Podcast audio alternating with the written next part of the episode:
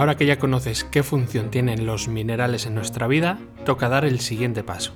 Y es que para que todo lo que te he comentado de los minerales pueda ocurrir, estos tienen que estar en un medio que pueda transmitir dicha información.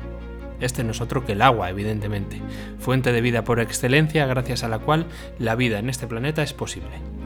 Hoy vamos a comprender la importancia de este elemento y todo lo que tienes que conocer para que la información que te aporta el agua lleve tu estado de salud al siguiente nivel.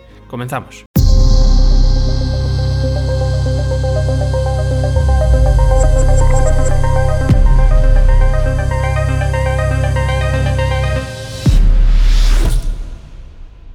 Tras el viajazo que nos hemos dado con los tres episodios sobre los minerales, toca ahora aterrizar toda esa información en la materia, en la 3D.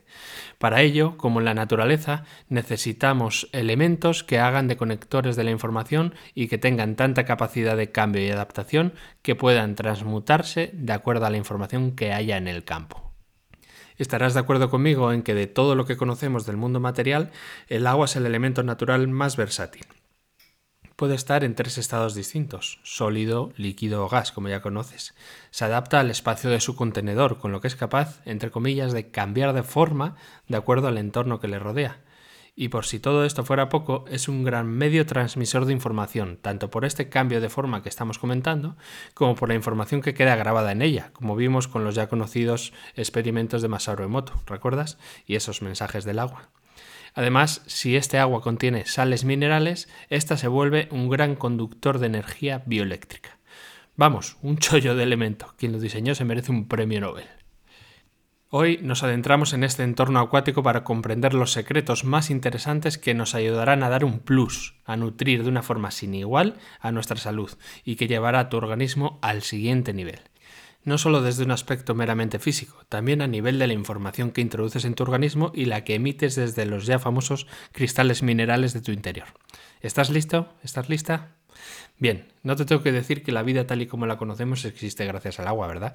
Sin agua, todo lo que entendemos por vida en este planeta se extinguiría, incluido los microorganismos. Toda vida necesita un medio a través del cual transcurrir y, biológicamente hablando, este medio sin duda es el agua. También ya te he contado en varias ocasiones que nosotros somos algo más de un 70% de agua, con lo que todos a estas alturas creo que ya podemos intuir que del estado en el que se encuentre esa agua va a depender todo lo que va a ocurrir en tu organismo. Mira, seguramente me hayas oído hablar en varias ocasiones de nuestro terreno y que el estado de ese terreno es vital para nuestra salud. Bien, pues en su inmensa mayoría, ese terreno al que hago referencia es el agua contenida tanto dentro como fuera de las células. Ese líquido intra y extracelular es un medio creado a base de agua, donde están disueltos las sales minerales y otros muchos elementos necesarios para la vida. Un líquido que nos conecta con nuestro más puro origen, el mar. Y sí, todo en este planeta inició su andadura en el mar, Inicialmente el mar no era como hoy lo conocemos, obviamente. Según los biólogos y los geólogos, en los inicios existía lo que se llamó la sopa primigenia, envuelta en una atmósfera de gases que poco o nada tenían que ver también con los que tenemos ahora en la atmósfera. Esa sopa primigenia que muchos científicos están tratando de replicar ya desde hace muchos años sin éxito, la verdad, constaba de todos los elementos que hoy día tenemos en nuestra tabla periódica. Eso sumado a las altas temperaturas del planeta en ese periodo, a la atmósfera que era bastante más ácida que la actual y algunos otros elementos más que hasta que llegó el señor William Reich no se conocieron con exactitud, provocaron una chispa de vida que llevó a la creación de los primeros seres vivos elementales. Y es que William Reich, quien es ya uno de nuestros más fieles amigos en este podcast, descubrió algo enorme en sus experimentos. Mira, te la resumo, ya que en otro momento ya te hablé de ello, aunque quedas en el olvido, ¿eh? Mr. Reich comenzó a experimentar con carbón inorgánico. Te la resumo mucho, ¿eh? Comenzó a experimentar con carbón inorgánico como el que podemos encontrar en la naturaleza. Realizó un primer preparado en el que juntó un trozo de carbón sólido, agua y luego añadió carbón pulverizado y lo llevó a expansión, como él decía, calentándolo hasta los 1200 grados. Posteriormente, tras varias pruebas erróneas, comprobó que además de todo eso hacía falta un poco más, un elemento más para conseguir su objetivo. Y añadió a que no sabes qué. Minerales a la mezcla. Minerales que por cierto se relacionan directamente con tu sistema nervioso simpático y parasimpático. Se pone interesante, ¿cierto? pues esa mezcla de carbón, agua, polvo de carbón llevado a alta temperatura, más los minerales como el potasio, el sodio, el magnesio y algunos otros, después la observó a microscopio y comprobó algo que cambiaría por completo lo que entendemos como vida en este planeta. Pasadas unas horas tras calentar la mezcla a 1200 grados, cuando ésta iba enfriándose, comenzó a observar cómo la pieza de carbón original iba progresivamente haciéndose más fina en sus bordes, y en su interior empezaban a aparecer vesículas que vibraban intensamente. Además, al observar estas vesículas al microscopio, estas tenían unos bordes azulados, como una especie de azul eléctrico que se veía bastante intenso. Era una especie de energía que hacían que esas vesículas, esas bolitas de carbón, vibrasen. Lo más impactante de todo esto es que a las pocas horas de ese carbón inorgánico se liberaron esas vesículas, esas bolitas de carbón quedando flotando en la mezcla. Para sorpresa de Reich, esas vesículas liberadas progresivamente iban agrupándose hasta tal punto que generaban una membrana alrededor, formándose lo que después en biología llamamos protozoo. Sí, protozoo. Esto ya te lo conté con otras palabras en el episodio 6 del podcast, donde te hablé de algunos experimentos de Reich, pero como sé que esto te quedó muy muy lejos y de vez en cuando hay que recordártelo, te lo repito. William Reich consiguió que se generase vida desde la materia inorgánica, en este caso desde el carbón. En otras palabras, con su experimento mostró cómo se generó la vida en este planeta y de dónde surgieron los primeros habitantes, los protozoos y las arqueas. Y quizá lo más importante de todo, según también lo que decía Reich, lo que finalmente dota de vida a todo eso es ese halo de luz que observó en el microscopio, esa energía que él llamó orgón energía que es el pulso de vida sin la cual seríamos únicamente moléculas de carbón, agua, minerales y algún que otro elemento inerte, pero que cuando está dotado de esa energía vital actúa como unidad, con conciencia. El inicio de la vida, por tanto, en este planeta es muy posible que fuese así. En ese inicio, las altas temperaturas, el carbón del agua, los minerales y algunos elementos más hicieron que literalmente brotara la vida en forma de biones, como los llamó Reich a esas vesículas iniciales, que poco después dieron lugar a los primeros protozoos y arqueas que empezaron a desarrollarse en esa sopa inicial alimentándose de los minerales y los elementos que allí había y es gracias al metabolismo de esos primeros habitantes que progresivamente fueron transformando tanto esa sopa inicial como la atmósfera en un ambiente cada vez más rico en oxígeno. Al cambiar progresivamente el medio, los nuevos microorganismos fueron adaptándose a las nuevas condiciones y comenzaron a aparecer las primeras bacterias aeróbicas que se llaman, que utilizan el oxígeno como sustrato energético. Una de todas aquellas que quizá sea la que más te suenen fueron lo que hoy llamamos mitocondrias bacterias independientes en un inicio, pero que pronto descubrieron que si se hacían simbiosis con otros individuos, todo evolucionaba mucho más rápido y más directo. Hoy día esas mitocondrias las tenemos dentro de nuestras células. Sí, la naturaleza es cooperación, no competencia, como te lo quiso vender tu amigo Darwin. Estos pasos evolutivos que yo te muestro como si fuesen lineales en el tiempo no fueron tan así. De a poco se está aceptando mucho más la teoría de la evolución que dice que los saltos evolutivos más importantes han sido siempre cuando el ambiente se ha cambiado radicalmente en poco tiempo.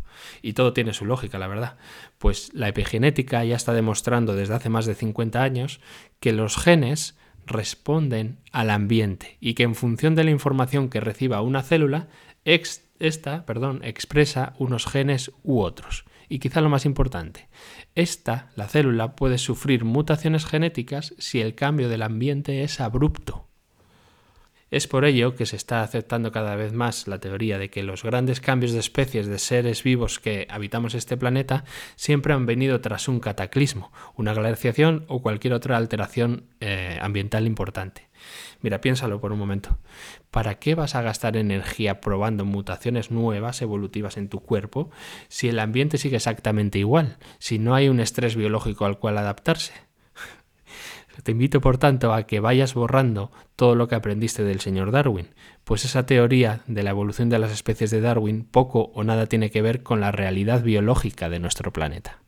Eso de que el más fuerte domina a todos los otros, de que dentro de la especie hay seres superiores a los demás, como si fueran los elegidos por la naturaleza. No sé, llámame loco, pero huele demasiado a mantener una jerarquía que más tiene que ver con la sociedad de aquella época que con lo que se ve en la propia naturaleza, ¿no crees? Bueno, y antes de que me critiques, espera, que ya nos conocemos. Obviamente sí que existe la figura del macho alfa, esto es así, pero de ahí a que la evolución solo sonría a los más fuertes son películas muy distintas. De hecho, hay muchísima más evidencia de que la naturaleza es colaborativa, simbiótica, que competitiva. Es más, te lo digo así de, frente y a pelo, si no fuese así, tú no estarías aquí. Pues gracias a que en un momento determinado a una mitocondria se le ocurrió unirse a otros elementos que más tarde conformarían una célula, tú estás aquí. Ah, y por si no te has dado cuenta, tú en realidad eres un conjunto inmenso de microorganismos colaborando entre sí para un objetivo común un conjunto de microorganismos unidos precisamente por la misma energía vital, es decir, por una energía eléctrica que los mantiene con vida y una energía magnética, como decíamos, que le mantiene y le transmite toda la información necesaria para actuar como una misma conciencia, una conciencia que muchos llamamos holobionte.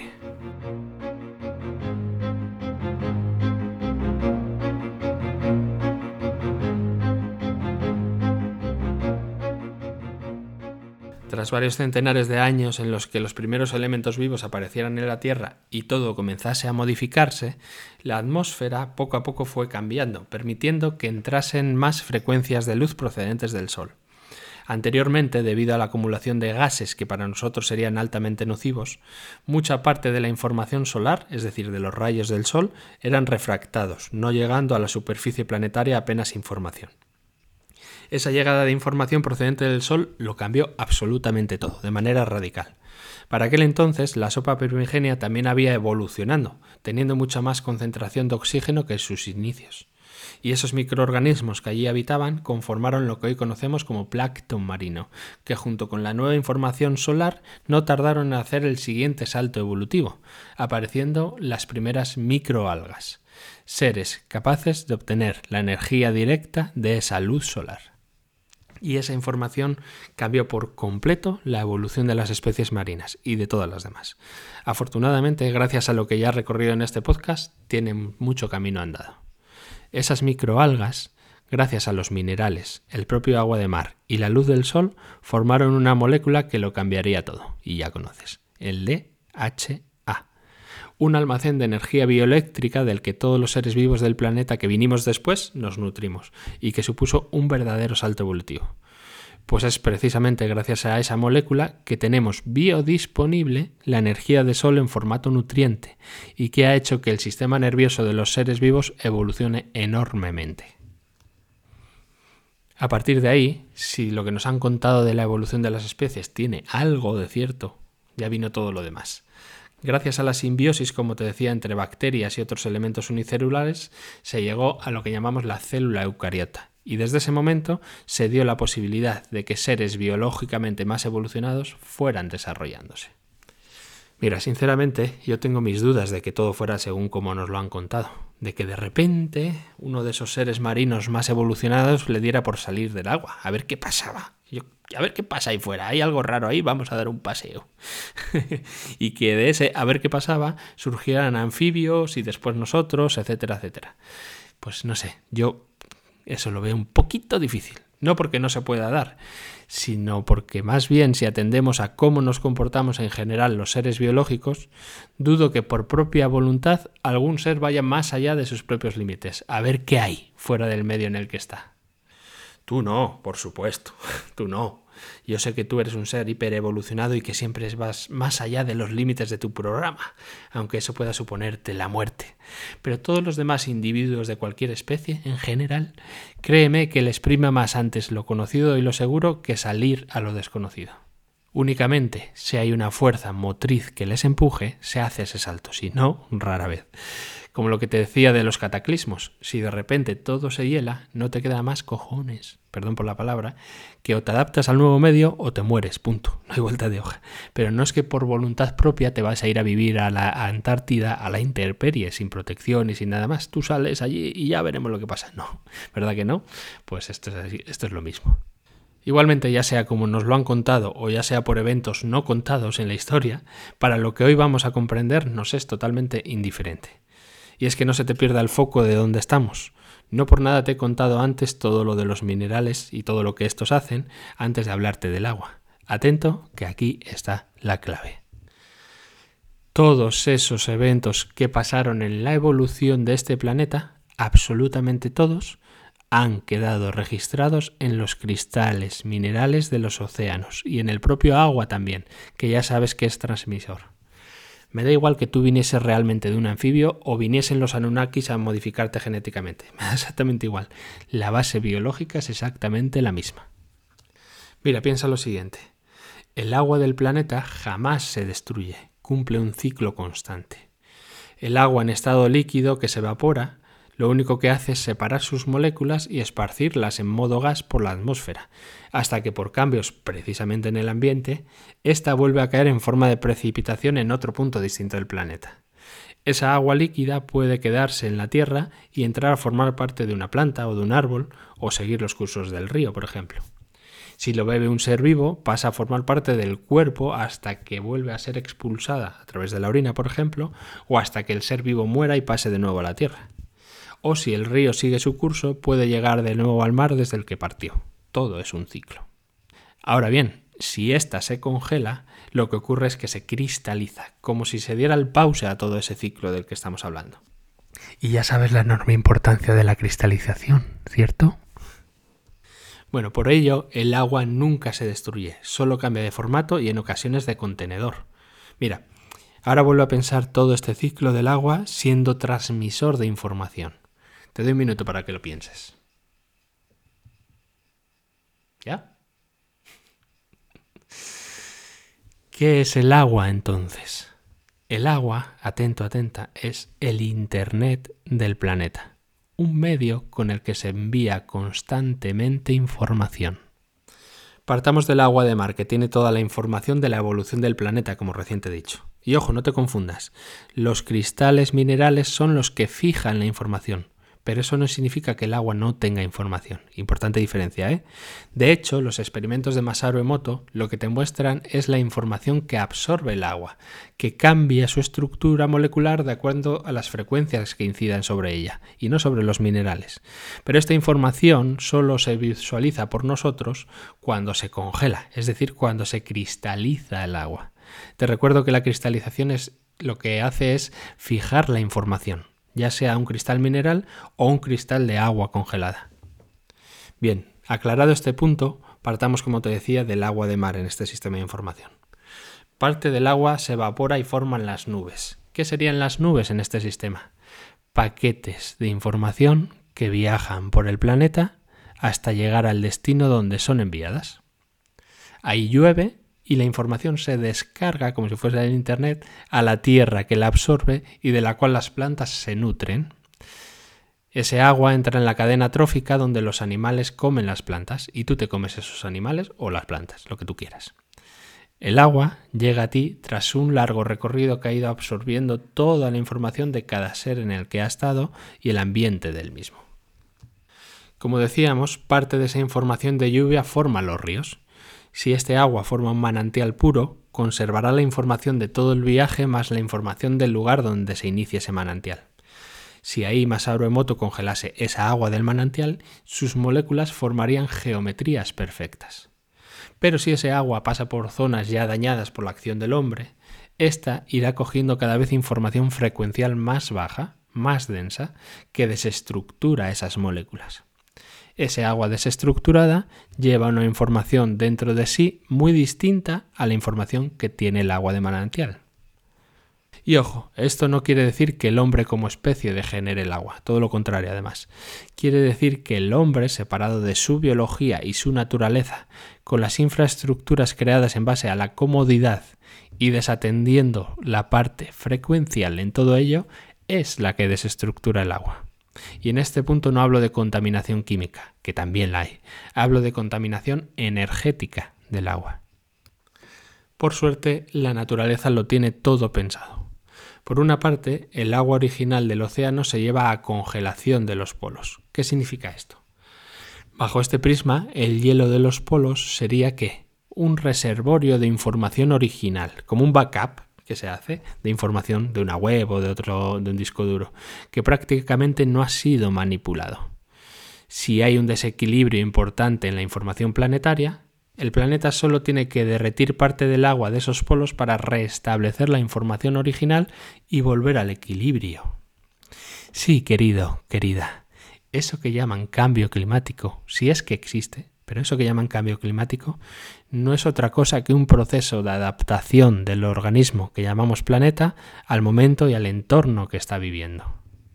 Del mismo modo que tu sistema inmune entra en funcionamiento cuando hay que eliminar unas bacterias que ya no son necesarias y volver así al equilibrio natural, la Tierra cuando tiene un virus peligroso llamado humano que le está jodiendo, perdón, que le están jodiendo, lo que hace es deshelar los polos para poner en rotación la información original y volver a la homeostasis planetaria. ¿Es una locura lo que estoy diciendo? puede ser, o no, tú decides.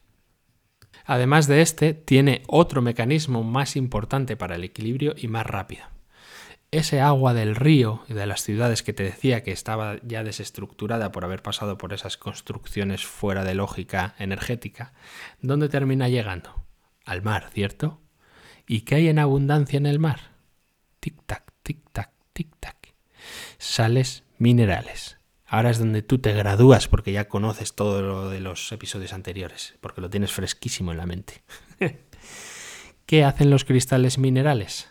Si no te has ahogado por el camino, te darás cuenta del plan maestro en todo esto. Ese agua desestructurada que llega de nuevo al mar vuelve a estar con la frecuencia original con la que partió gracias a la información que está grabada en esos cristales minerales propios del mar. ¿Me sigues? Por mucho que se desestructure energéticamente el agua en su viaje, cuando ésta retorna al océano, se reconfigura y todo vuelve a iniciar. El agua de mar y la alta concentración de sales minerales hace que se resetee la información del agua, sirviendo esta de fuente para enviar la siguiente información en forma de nubes donde corresponda, para llevarles la información original de la Tierra y mantener así todo el ecosistema en equilibrio constante, con información propia de la fuente original, el agua de mar. Visto así impresiona, ¿verdad? Lo que no estaba tan previsto en la naturaleza es que vertiésemos petróleo y plásticos al mar de forma indiscriminada. Eso no estaba previsto. Ni que se manipulara el clima como se está haciendo. Tampoco estaba previsto. Lo que obviamente todo esto condiciona el sistema de información del que estamos hablando. De ahí que estemos llegando a alteraciones importantes en el planeta y este tenga que utilizar otros mecanismos de adaptación, otro reseteo mucho más agresivo. Como los volcanes. Y es que no es lo más inteligente del mundo contaminar y manipular la fuente de información vital del planeta. Y eso que se supone que somos la especie más evolucionada, dicen.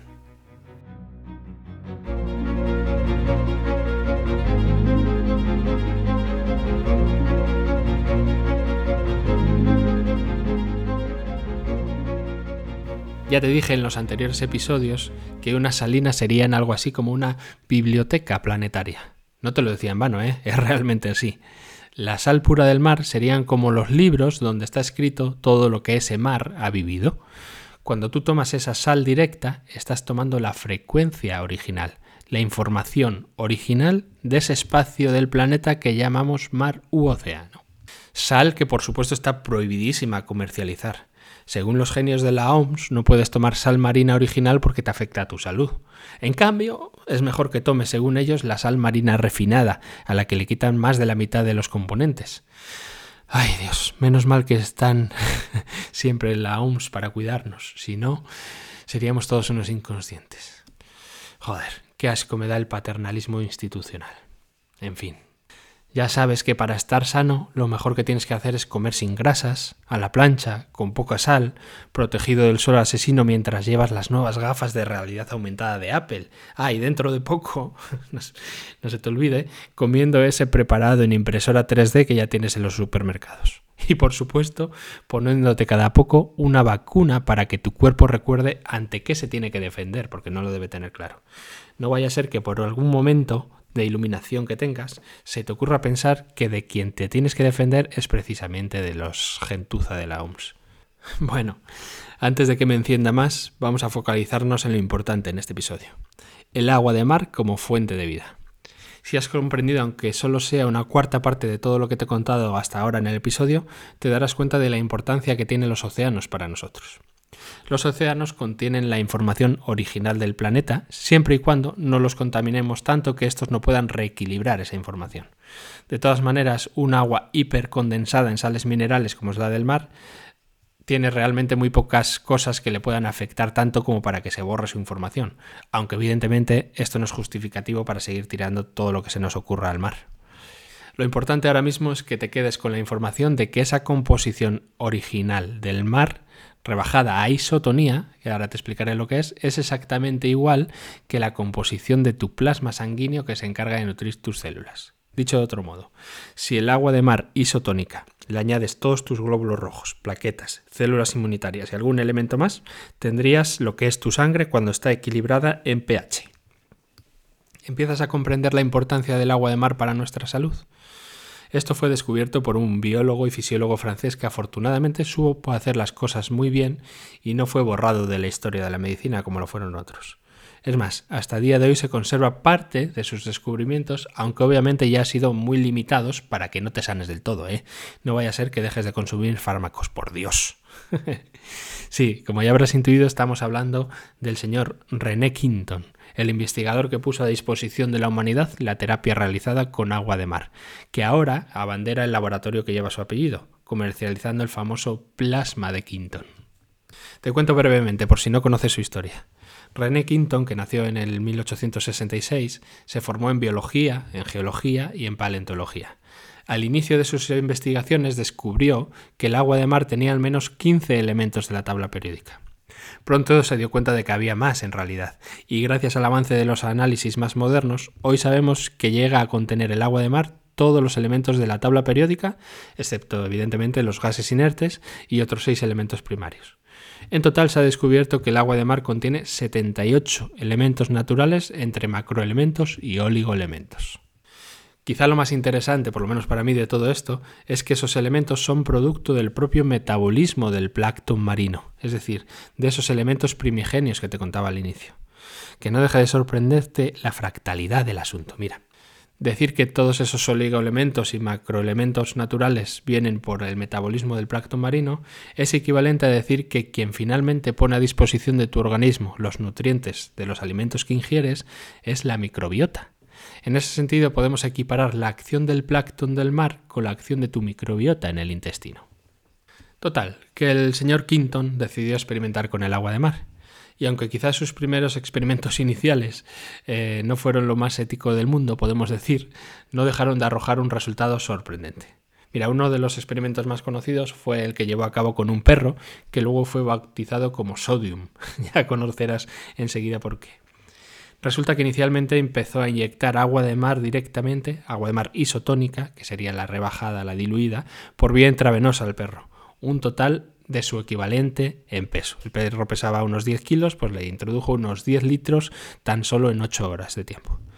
Observó que, sorprendentemente, esto no alteraba lo más mínimo el funcionamiento del organismo del perro, ya que la extracción del líquido por vía renal se hacía con total normalidad. Luego, primer apunte.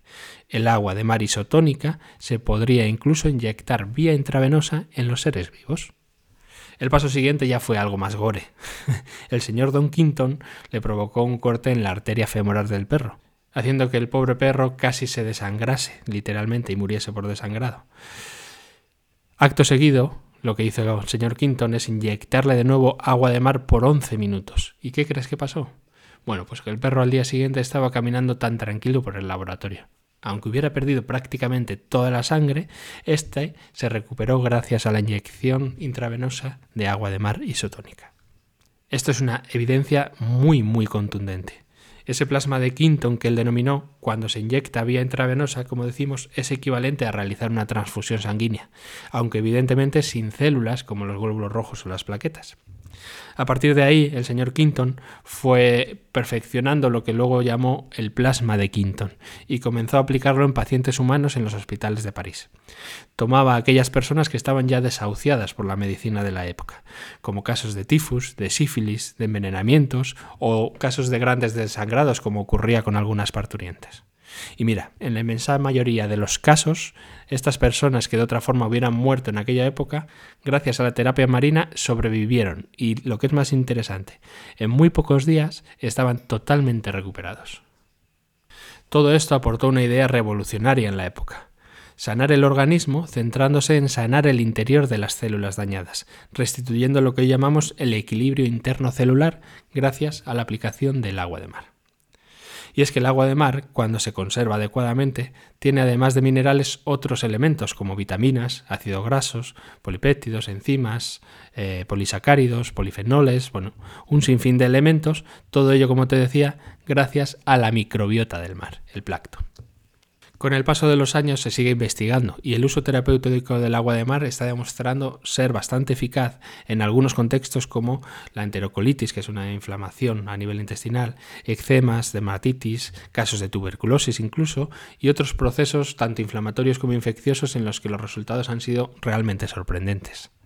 De hecho, ayuda incluso a regular la tensión arterial, contrario a lo que puedas pensar, ya que tu cardiólogo te insiste en que comas sin sal para que no te suba la tensión. Bueno, pues resulta que el agua de mar isotónica se ha visto que favorece el equilibrio respecto a la tensión arterial, precisamente porque devuelve la información y las características naturales de tu plasma sanguíneo. Pero bueno, antes de que saques tu libreta para ver si te digo el protocolo y usar el agua de mar como un paracetamol, necesito que comprendas bien por qué es tan eficaz como herramienta biológica de regulación. Para ello vamos a volver a nuestro mantra que ya hace mucho tiempo que no invocamos, el mantra del simpático y el parasimpático, ya sabes de qué va. Nos encontramos con un estresor, ya sea una situación concreta que suponga un shock emocional, u otros elementos, como pueden ser, por ejemplo, un tóxico, como es el alcohol o los pesticidas en tus alimentos, una onda electromagnética de tu móvil o cualquier otro elemento que suponga un estrés biológico, como puede serlo también un golpe un traumatismo que sufras por un accidente. En realidad, me da igual lo que sea. La respuesta biológica de tu cuerpo siempre es la misma. Inicialmente siempre hay un pico de estrés que produce simpaticotonía, un estímulo simpático. Lo que varía en todos estos casos es la intensidad y el tiempo que dura ese estímulo simpático. Si es un tóxico, habrá un estímulo simpático mientras circule ese tóxico por nuestro organismo y no se elimine o no se transforme ese tóxico en otra sustancia. Si es una situación estresante, el pico simpático durará mientras esa situación no cambie. Sea como fuere, cada uno tiene una intensidad y una duración concreta. Cuanto más tiempo exista de simpaticotonía intensa, más desequilibrio va a producirse en las células en ese medio interno que te decía y esto es debido a que bajo condiciones de estrés del sistema nervioso simpático, el metabolismo celular cambia, puede acelerarse, produciendo una mayor oxidación y por tanto un mayor daño celular. Cuando pasa ese estrés simpático, como ya sabes, pasamos a la otra fase, llega el control del parasimpático, para reparar las células, limpiar lo que sea necesario y, en definitiva, restituir el equilibrio natural del medio celular. Recuerda que en esta fase, en la parasimpática, es donde se presenta la inflamación, los síntomas de, de infección perdón, y en general la mayoría de síntomas que padeces. Entonces, ¿por qué es tan interesante el uso del agua de mar, especialmente en procesos de inflamación e infección? Bueno, si has comprendido mínimamente lo que te he contado hasta el momento, la respuesta tiene que llegar por sí sola. Pero aquí ya sabes que vamos un poco más allá. Yo te puedo dar dos niveles de respuesta, una perteneciente a tu mente onda y otra perteneciente a tu mente partícula. Si hablamos en modo partícula, cuando usamos el agua de mar estamos aportando todos los recursos minerales y no minerales que las células necesitan para restaurar su líquido interno y externo, es decir, su ambiente. Del mismo modo que para ti no es lo mismo estar en un ambiente industrial con fábricas que le pusan humos y tóxicos, a estar en medio de un bosque en la montaña donde el aire es puro, para tus células es exactamente igual. Estar en el ambiente adecuado hace que funcionen óptimamente y el agua de mar aporta todos los elementos necesarios para que tus células tengan, entre comillas, aire puro. Cuando ocurre este restablecimiento del medio interno, ya no es necesario prolongar la inflamación, puesto que ésta tiene por objeto restaurar y reequilibrar el medio. Le facilitas el trabajo, vamos. Y cuando estamos ante un proceso infeccioso, pues exactamente igual. Mira, si lees la biografía de Laboratorios Quinton, te dirán que el agua de mar ayuda al sistema inmunitario. En realidad, lo que está ocurriendo no es que el agua de mar sirva para luchar contra la bacteria y esas cosas que ya sabes por dónde van. Lo que ocurre es, de nuevo, que si restableces el orden y la limpieza normal de las calles, no es necesario que vayan operarios especiales de limpieza como las bacterias y los glóbulos blancos. No es necesario que vayan a trabajar, puesto que ya no tienen algo que limpiar o eliminar porque la, la calle ya está ordenada y limpia. Entonces, no estimula el sistema inmunitario, facilita su trabajo por el hecho de que da los recursos necesarios y, para mí lo más importante, reequilibra o ayuda a reequilibrar el pH y el potencial redox del terreno celular, el potencial antioxidante. Y con esto ya te tiene que resonar varias cosas de las que hemos hablado en este podcast, ¿verdad?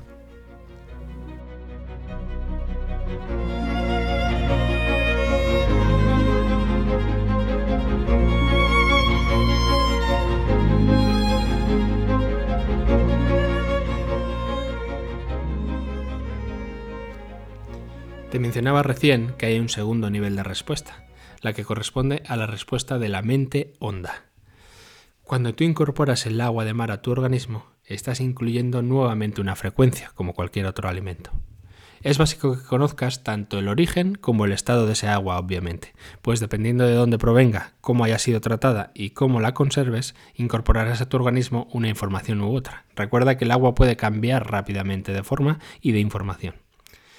Esa frecuencia, como siempre, lleva una información específica. ¿Sabes cuál?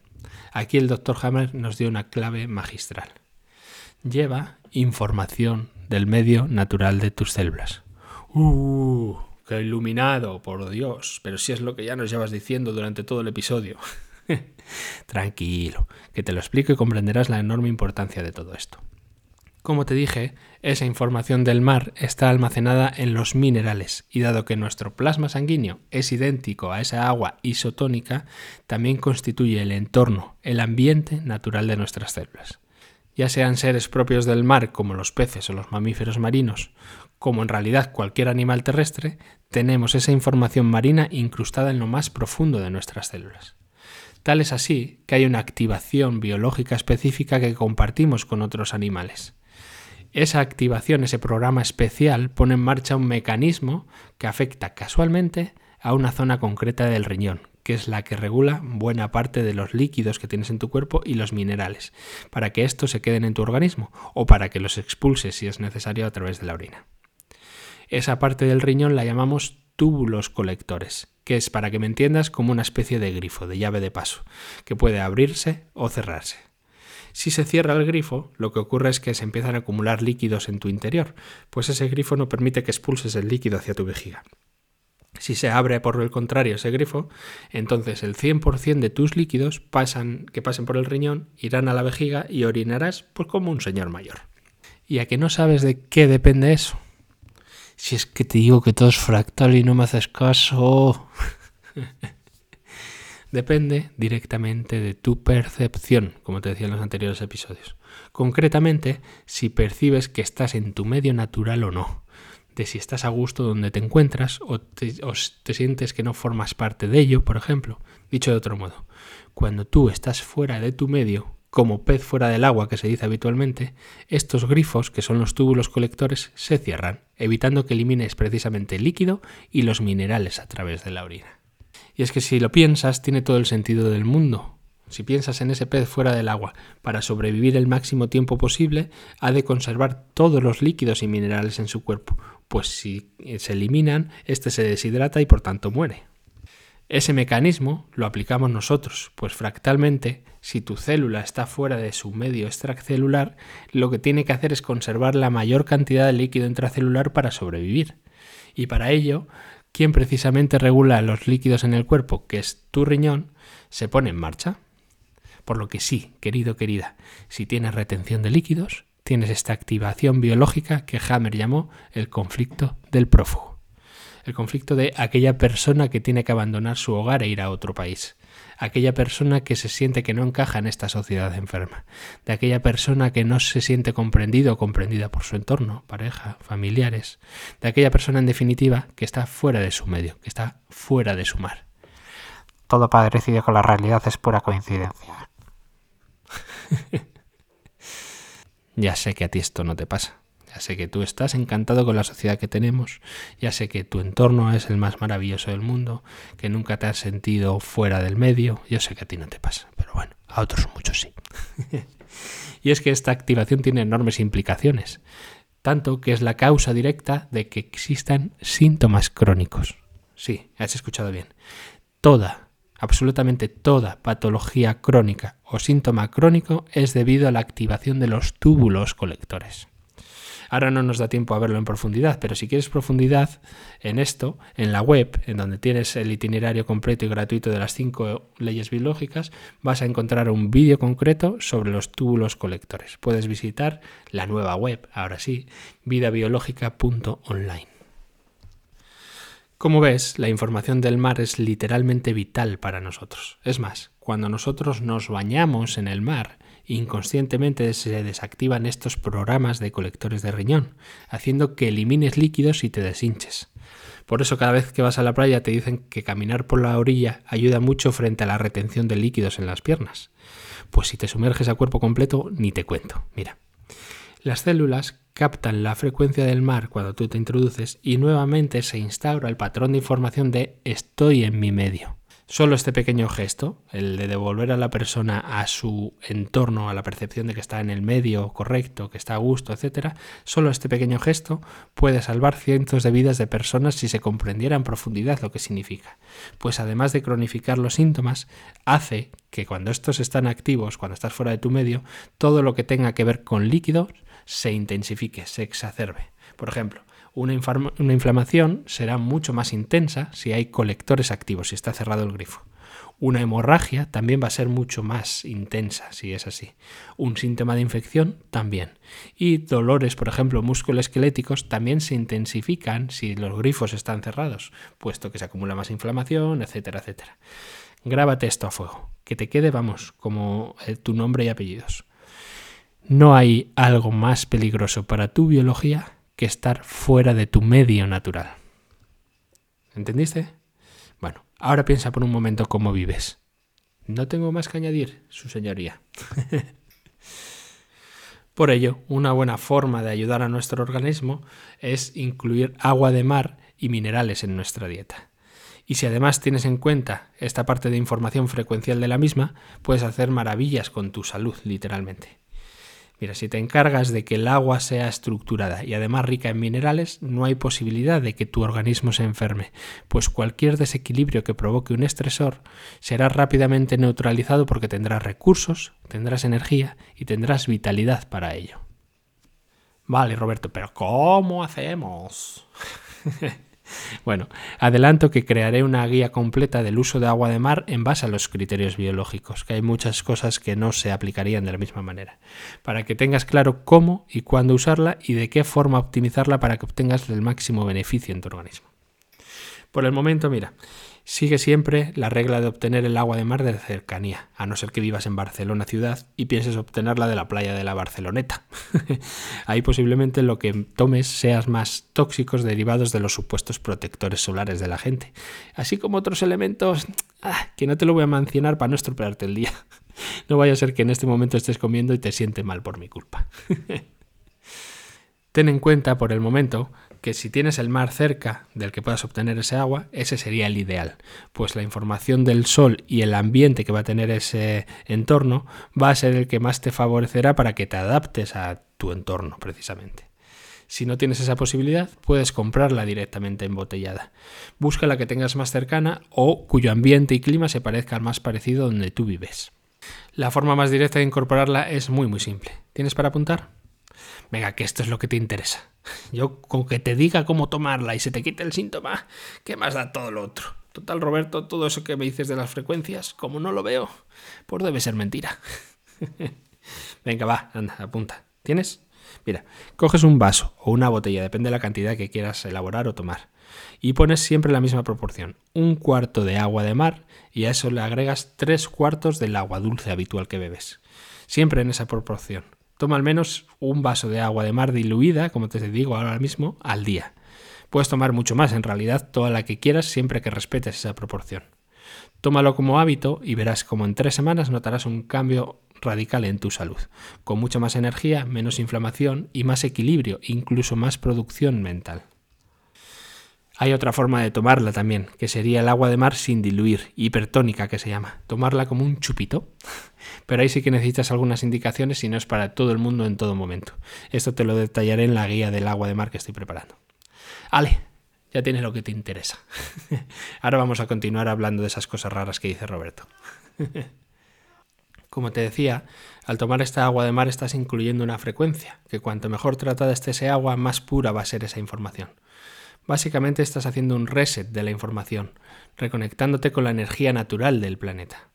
Del mismo modo que cuando el agua retorna al mar, ésta vuelve a estructurarse gracias a los cristales minerales, cuando tú incorporas agua de mar, lo que estás haciendo es resintonizar tus células con esa información original del planeta.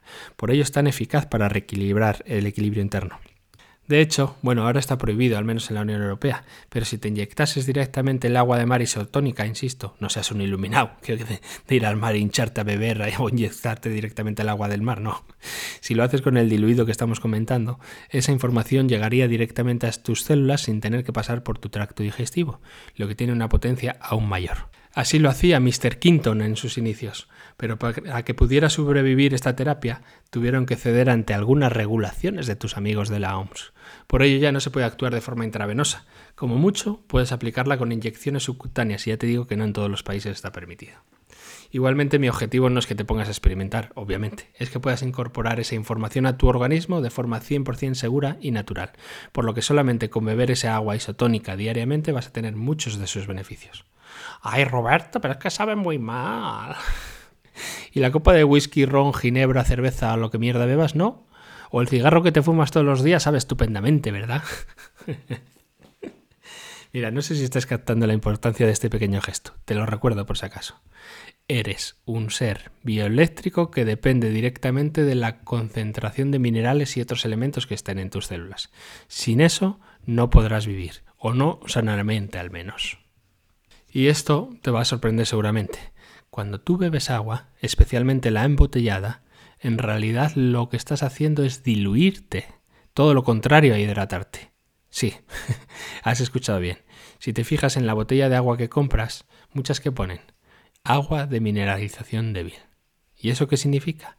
Que el agua que vas a beber no contiene apenas minerales que necesitas para tu vida, si a esto le sumas que los suelos son empobrecidos y que tu doctor te insiste en que comas sin sal, pues ya lo tienes, la ecuación perfecta para que tengas multitud de dolores musculares, migrañas, espesor mental, baja energía y así podría seguir con unos cuantos síntomas más únicamente provocado por la falta de sodio, de potasio, de magnesio, de silicio, en definitiva de los minerales esenciales en tu organismo. Hazte un favor a ti. Toma un vaso de agua de mar isotónica al día, solo un vaso, aunque sea, y luego me cuentas. La hidratación no depende tanto de la cantidad de agua que tomes, depende de los minerales que consigas introducir. Si tú tienes sed constantemente, aunque bebas mucha agua, prueba a tomarte dos o tres vasos de esta agua de mar que mencionamos. En 15 minutos se te ha pasado la sed de forma radical. Y mira, nos conocemos, no me lo lleves al extremo como esos influencers que solo buscan likes y aparezcas por ahí diciendo el agua deshidrata. que ser retrasado, macho. El agua no es que deshidrate. El agua embotellada, especialmente la de mineralización débil, disminuye tu potencial bioeléctrico debido a que baja la concentración de sales minerales en relación al líquido de tu cuerpo, que es muy distinto. Esas botellas de mineralización débil únicamente son útiles para personas que tengan problemas renales, que no sean capaces de hacer correctamente el filtrado de la sangre y el control bioeléctrico y de los minerales en el organismo. Para cualquier persona sana, el agua tendría que ser incluso enriquecida con minerales. De ahí que el agua directa de manantial de montaña sea tan positiva en este aspecto. Mira, un acto tan sencillo como tomar un vaso de agua de este agua diario te va a aportar la proporción de minerales exactos que necesitas y lo mejor de todo, de la forma más disponible y que mejor se absorbe. Si tienes una correcta alimentación e incluyes este hábito, puedes olvidarte de tener que suplementarte con minerales. Puede Es cierto que en algún momento sea necesario dar algún pequeño plus, pero la base de tu terreno ya estará lo suficientemente abonada. Y si a todo esto le sumas la luz del sol como el principal dador de electrones, como te he contado en más ocasiones, tendrás una salud bioeléctrica exquisita, capaz de soportar cualquier desequilibrio que la persona tóxica de turno quiera provocarte. Así que, si quieres aguantar mejor los envites de tu cuñado tóxico y de cualquier otra persona tóxica de esas que parece ser que hoy abundan por las calles, toma agua del mar, carajo. Pronto tendrás disponible en la web la guía para que aprendas a combinar la información frecuencial, la información de partícula y la recarga solar para el agua de mar para que puedas llevarla a la práctica y obtengas el nivel óptimo de salud que te mereces. Estate atento al canal del Telegram que tengo muchas novedades que contarte. Anda. Nos sentimos en el próximo episodio.